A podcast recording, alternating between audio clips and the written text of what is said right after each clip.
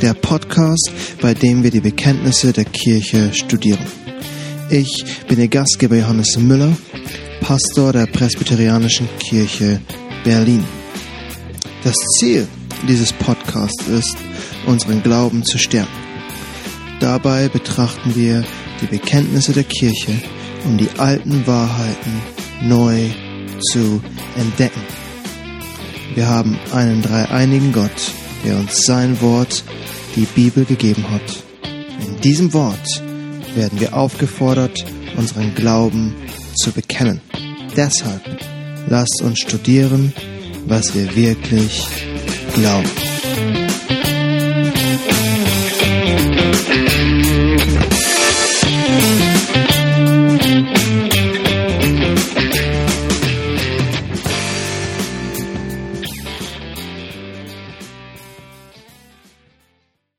Kürzesten Satz des Neuen Testaments finden wir in Johannes 11, Vers 35.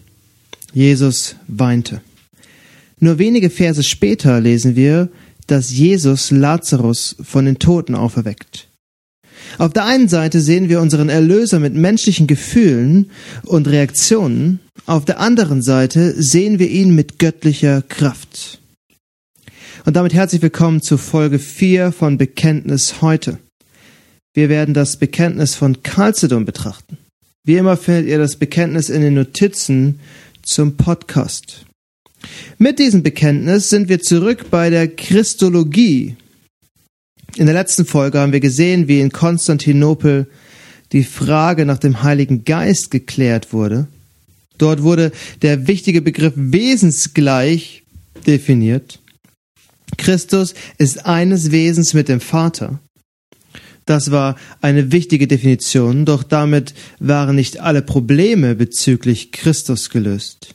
451 kam es zu dem Konzil in Chalcedon. Auf diesem Konzil mussten weitere theologische Fragen beantwortet werden. Wenn Jesus Christus Gott ist, ist er dann auch Mensch?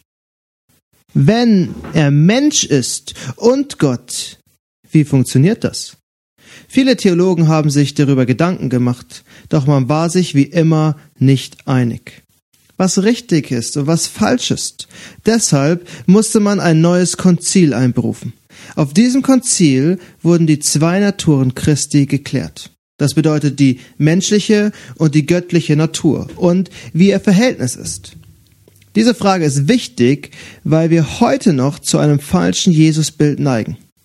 Es gibt Menschen, Christen, die würden sagen, Jesus war einfach nur ein Mensch. Er war ein besonders guter Mensch, ein gutes Vorbild. Er war ein guter, inspirierender Lehrer. Doch das ist nicht der Erlöser, der uns in der Bibel gezeigt wird.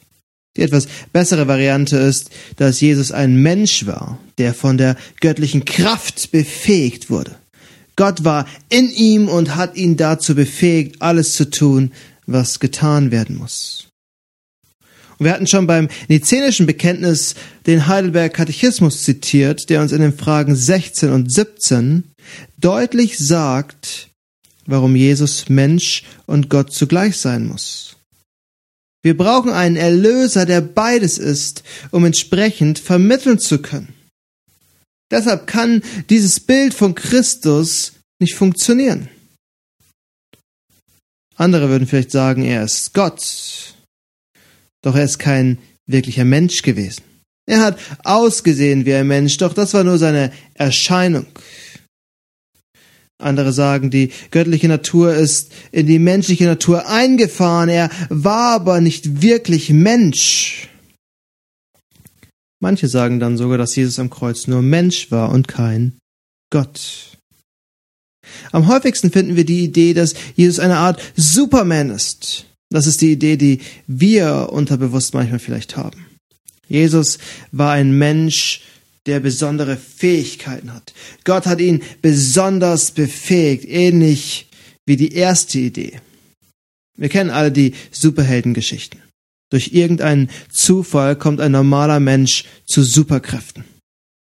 Man könnte denken, als der Heilige Geist bei der Taufe auf Jesu kam, wurde er zum Messias, eine Art Supermensch.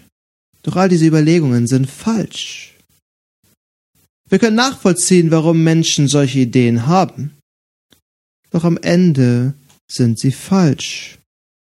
Schon im fünften Jahrhundert musste die Kirche darüber diskutieren. Auf dem Konzil zu Chalcedon wurde festgelegt, was die Kirche offiziell glaubt. 451 nach Christus. Ich werde euch das Bekenntnis lesen, dann werden wir die wichtigen Teile für uns studieren und anhand der Schrift belegen. Denn am Ende glauben wir nichts, nur weil es in einem Bekenntnis steht, sondern weil das Bekenntnis die Wahrheit der Schrift zusammenfasst. Lasst uns loslegen. Der Text des Bekenntnisses lautet, wir glauben an den einen Gott, den Vater, den Allmächtigen, der alles geschaffen hat, Himmel und Erde, die sichtbare und die unsichtbare Welt. Wir folgen also den heiligen Vätern und bekennen einen und denselben Sohn, unseren Herrn Jesus Christus, und lehren alle einmütig, dass derselbe sei vollkommen in der Gottheit und derselbe vollkommen in der Menschheit. Derselbe als wahrhaftiger Gott und als wahrhaftiger Mensch, mit einer vernünftigen Seele und einem Leib dem Vater wesensgleich nach der Gottheit, und derselbe uns wesensgleich nach der Menschheit. In jeder Hinsicht uns ähnlich, ohne die Sünde, dass er von Ewigkeit her aus dem Vater der Gottheit nachgeboren wurde, aber derselbe in den letzten Tagen um unseretwillen und unseres Heils willen aus der Jungfrau Maria, der Gottesgebärerin, der Menschheit nach wir bekennen einen und denselben Christus, den Sohn, den Herrn, den einzig Geborenen in zwei Naturen, unvermischt, ungewandelt, ungetrennt und ungeschieden offenbart. Keineswegs ist der Unterschied der Naturen durch die Vereinigung aufgehoben. Vielmehr wird die Eigenart jeder Natur bewahrt.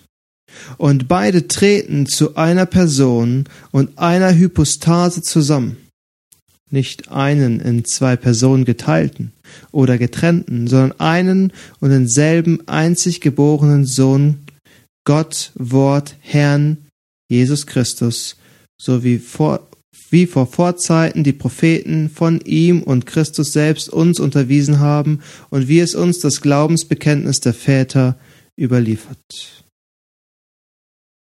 Seht ihr, dieses Bekenntnis hat nicht die typische Dreiteilung, also nicht die entsprechenden drei Paragraphen für den Vater, für den Sohn und den Heiligen Geist. Denn in Chalcedon wollte und musste man vor allem das Verhältnis der zwei Naturen klären. Und das hat man ausführlich gemacht.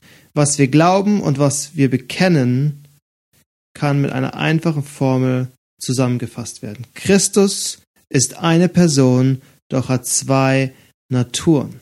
Oder um es noch einfacher zu sagen, zwei Naturen in einer Person. Einfache Definitionen sind super. Aber wir müssen mehr Details betrachten. Denn dieses Bekenntnis hilft uns viele Einzelheiten zu verstehen, die wir vielleicht vergessen oder übersehen können.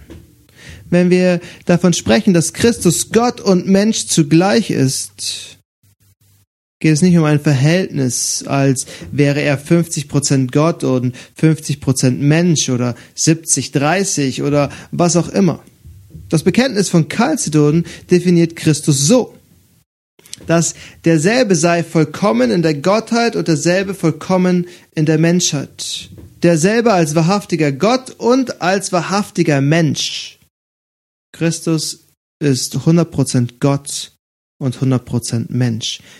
Er ist vollkommen Gott und zugleich vollkommen Mensch.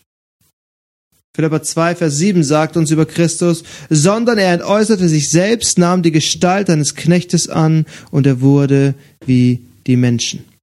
Er hat sich entäußert. Man könnte übersetzen, entleert. Es, es klingt fast so, als hätte er in der Inkarnation seine Gottheit aufgegeben. Doch Chalcedon zeigt uns, dass wir das Ganze anders verstehen müssen. Er hat sich entleert, indem er etwas Zusätzliches angenommen hat. Er hat die menschliche Natur angenommen. Das klingt für uns paradox. Doch es ist die Wahrheit. indem er zu seiner göttlichen Natur auch noch die menschliche Natur annahm, hat er sich zu einem gewissen Grad limitiert. Um uns zu erlösen, wurde er Mensch und ist Mensch geblieben. Er sitzt zu Rechten Gottes als der ewige Gottmensch. Lass uns also sehen, warum wir das mit großer Sicherheit behaupten können. Und die Antwort liegt natürlich in der Bibel. Das Problem liegt auch in der Bibel, denn wenn wir die Berichte über Jesus in den Evangelien lesen, könnte man denken, die zwei Naturen sind miteinander verschmolzen. Selbst die Apostel haben sich manchmal gefragt, wer dieser Mensch ist. Nachdem Jesus den Sturm gestellt hat, lesen wir in Markus 4, Vers 41. Und sie gerieten in große Furcht und sprachen zueinander, wer ist denn dieser, dass auch der Wind und der See ihm gehorsam sind? Das ist verständig. Welcher Mensch kann dem Wasser einen Befehl geben und es hört auf ihn. Kein Mensch. Und genau hier helfen uns die Formulierungen des Bekenntnisses, denn es zeigt uns, wo genau das Problem liegt. Wir lesen dort dem Vater wesensgleich nach der Gottheit und derselbe uns wesensgleich der Menschheit nach. In jeder Hinsicht uns ähnlich ohne die Sünde. Da Christus wesensgleich mit dem Vater ist, ist es nicht verwunderlich, dass er wie Gott handelt. Doch gleichzeitig ist er wesensgleich mit uns Menschen, deshalb ist er wie ein Mensch aufgetreten. Und gerade die Geschichte der Sturmstellung zeigt uns das. Jesus war so sehr Mensch, dass er ins Boot stieg und sich zum Schlafen hingelegt hat. Er war müde. Und als der Sturm tobte, hat Christus geschlafen. Im nächsten Moment hat er dem Wasser befohlen, aufzuhören. Und es hat aufgehört. Das Westminster Glaubensbekenntnis hilft uns, das Ganze noch besser zu verstehen. In Kapitel 8, Absatz 7 lesen wir, Christus handelt in dem Werk der Vermittlung, entsprechend beider Naturen. Durch jede Natur entsprechend, was zu ihrer besonderem Wesen gehört. Doch wegen der Einheit der Person wird in der Schrift manchmal das, was zur einen Natur gehört, der Person zugeschrieben, die nach der anderen Natur gekennzeichnet ist. Manchmal wird seine menschliche Natur so beschrieben, als wäre es seine göttliche Natur. Und manchmal wird seine göttliche Natur so beschrieben, als wäre sie menschlich. Noch besser formuliert. Jesus ist eine Person so sehr, dass er manchmal göttlich und manchmal menschlich beschrieben wird. Weil beide Naturen in der einen Person vereint sind. Genau deshalb ist gerade der zweite Absatz von Chalcedon so wichtig. Wir bekennen einen und denselben Christus, den Sohn, den Herrn, den einzig Geborenen, in zwei Naturen unvermischt, ungewandelt, ungetrennt und ungeschieden offenbart. Keineswegs ist der Unterschied der Naturen durch die Vereinigung aufgehoben. Vielmehr wird die Eigenart jeder Natur bewahrt und beide treten zu einer Person und einer Hypostase zusammen. Nicht einen in zwei Personen geteilten oder getrennten, sondern einen und denselben einzig geborenen Sohn. Das ist die wichtige Wahrheit, die wir aufrechterhalten müssen. Lasst uns Stück für Stück durch diesen, also diese Aussagen gehen. Wir bekennen den einen Christus in zwei Naturen. Paulus macht das im Römerbrief deutlich. In Kapitel 1, Verse 1 bis 4 schreibt er, Paulus, Knecht Jesu Christi, berufener Apostel, ausgesondert für das Evangelium Gottes, das er zuvor verheißen hat in den heiligen Schriften durch seine Propheten, nämlich das Evangelium von seinem Sohn, der hervorgegangen ist aus dem Samen Davids nach dem Fleisch, und erwiesen ist als Sohn Gottes in Kraft nach dem Geist der Heiligkeit durch die Auferstehung von den Toten. Jesus Christus, unseren Herrn. Christus ist der Same Davids. Einer von Davids Nachkommen sollte der große, ewige König werden. Er sollte der Messias sein. Und wir wissen aus dem Lukas und aus dem Matthäus-Evangelium, dass Jesus dieser direkte Nachkomme Davids ist. Seine Mutter war Maria. Er wurde in Bethlehem geboren, wie jeder andere Mensch auch. Doch dann sagt uns der Apostel eben auch, dass er nicht nur der Same Davids ist, sondern auch der Sohn Gottes. Paulus sagt, er ist aus dem Samen Davids hervorgegangen und er wurde erwiesen als Sohn Gottes. Gott hat bewiesen, dass Christus sein Sohn ist. Und Jesus selbst hatte gesagt, der Vater liebt mich, weil ich mein Leben hingebe, um es wieder zu gelangen. Niemand kann es mir nehmen, ich gebe es freiwillig hin. Ich habe die Macht, es hinzugeben und ich habe die Macht, es wieder zu nehmen. Diese Aussage finden wir in Johannes 10, Verse 17 und 18. Nicht nur Gott hat bewiesen, dass Christus der Sohn Gottes ist.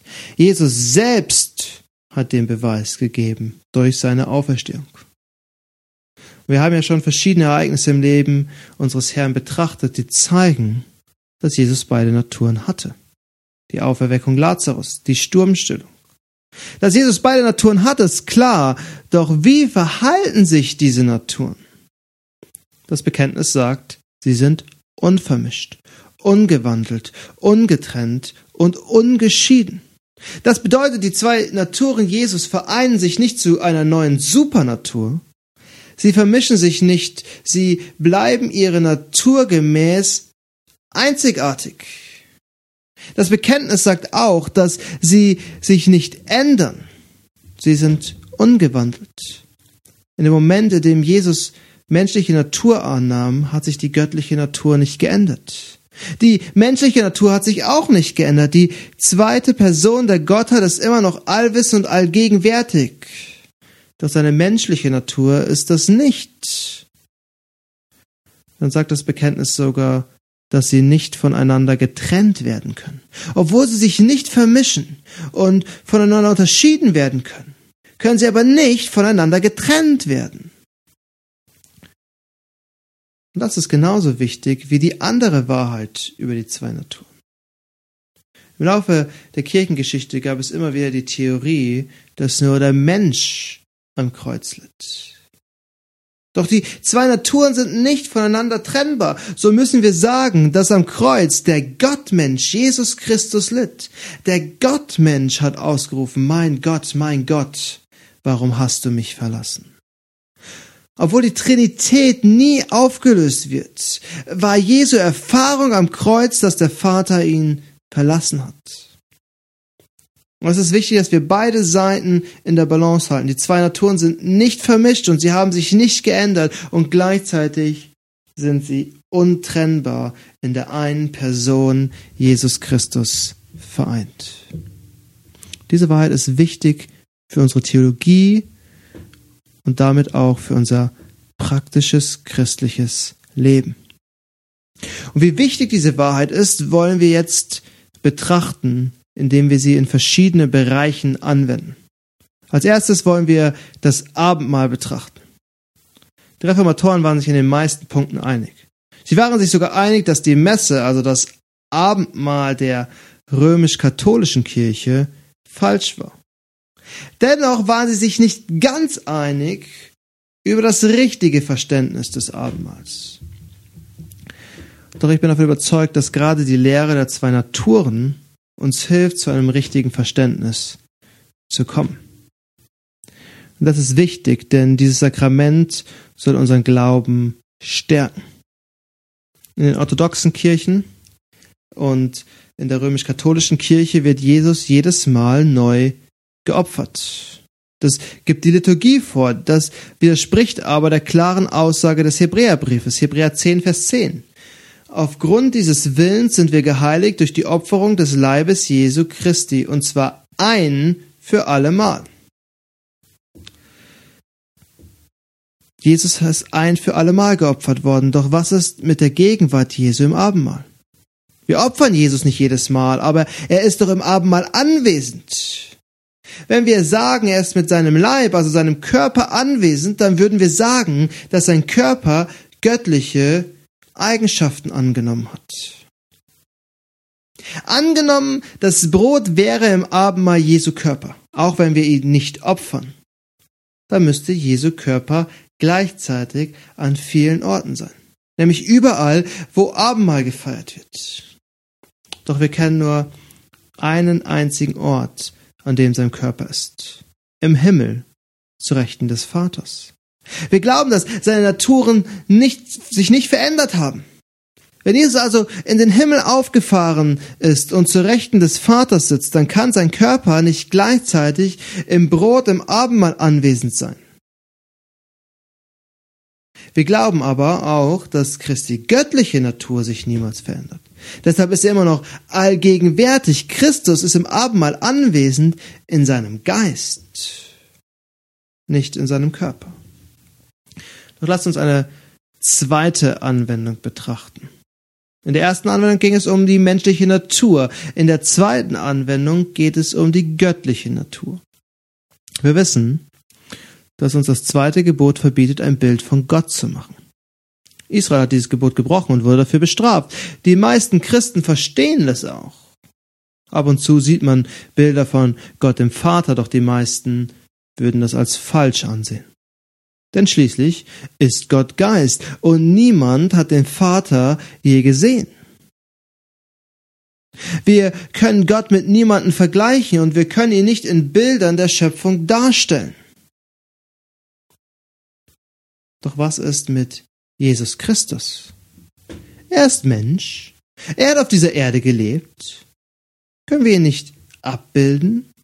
Die Antwort darauf ist ein klares Nein können wir nicht. Christus ist zwar Mensch, doch er ist eben auch Gott. Wir dürfen uns kein Bild von Gott machen. Abgesehen davon weiß keiner, wie Jesus aussah. Vor allem weiß niemand, wie er jetzt in seinem verherrlichten Körper aussieht. Wir sind also gar nicht dazu in der Lage, uns ein Bild von Jesus zu machen.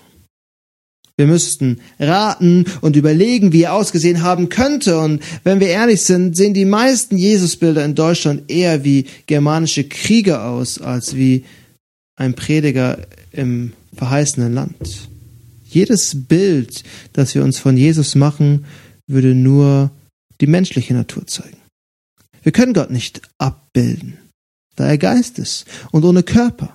Wenn wir uns Bild von dem Menschen machen, dann trennen wir die zwei Naturen, denn die zweite Natur können wir nicht zeigen. Die zweite Natur, nämlich die göttliche Natur, dürfen wir nicht zeigen. Es ist uns verboten, ein Bild von Gott zu machen. Und in der Hinsicht hilft uns das Bekenntnis von Chalcedon dass die zwei Naturen nicht vermischen, aber auch nicht voneinander getrennt werden können, können und dürfen wir uns kein Bild von Christus machen. Da sich die Naturen auch nicht verändern, wird die göttliche Natur nicht menschlich, so dass man sie abbilden könnte. Ja, in der Inkarnation ist Gott zu den Menschen gekommen. Er hat mitten unter ihnen gewohnt. Deshalb ist er nicht weniger Gott. Und somit müssen wir immer noch daran festhalten, dass Gott nicht dargestellt werden darf. Wie immer gibt es eine Menge zu verdauen und deshalb wollen wir den Podcast an dieser Stelle beenden. Ich freue mich auf die nächsten Folgen und hoffe, ihr seid wieder mit dabei, wenn es das nächste Mal heißt Bekenntnis heute. Alte Wahrheiten neu entdecken. Bis dahin, Servus und auf Wiedersehen.